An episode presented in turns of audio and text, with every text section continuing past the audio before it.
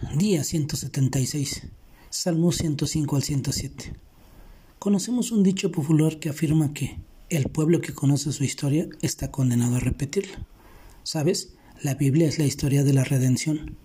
Nuestro Dios quiere que la conozcamos profundamente, a fin de vivir conforme a su voluntad y evitar lo que atente contra ella. ¿Sabes? Para eso contamos con los Salmos 105 y 106, los cuales son históricos. En el capítulo 105 aparecen varios imperativos, lo que significa que algo se nos está ordenando.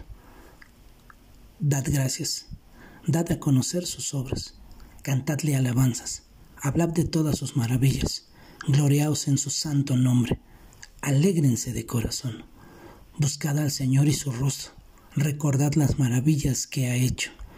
Israel fue testigo de todo lo que Dios hizo a su favor, cómo entraron a Egipto, donde fueron prosperados gracias a José, quien fue vendido por sus hermanos y usado por Dios para abrirles camino.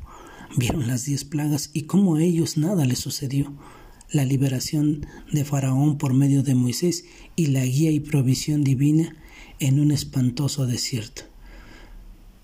El versículo 42 nos dice la razón, porque se acordó de su santa palabra dada a Abraham su siervo.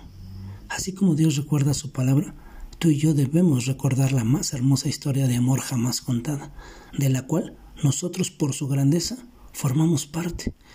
En el capítulo 106 vemos a ese mismo pueblo sufrir, como dice algún autor, de amnesia espiritual. ¿Sabes? Ellos olvidaron, no entendieron, no recordaron, murmuraron, tentaron a Dios, no le escucharon y hasta aborrecieron la tierra deseable esa tierra que fluye leche y miel.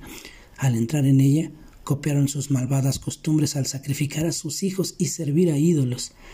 Sin embargo, aquí nuevamente vemos a Dios tenerles compasión, porque recordó su pacto. En el Salmo 107 describe cómo Dios favoreció y restauró a los desterrados luego del cautiverio babilónico, lo cual produjo en ellos cantar una alabanza. ¿Qué aprendemos de estos salmos? ¿Sabes? No encuentro mejor palabras que las descritas en el verso 43. ¿Quién es sabio? Que preste atención a estas cosas y considere las bondades del Señor. Mi hermano, ¿dónde buscas sabiduría? Que tengas un excelente día y que Dios te bendiga.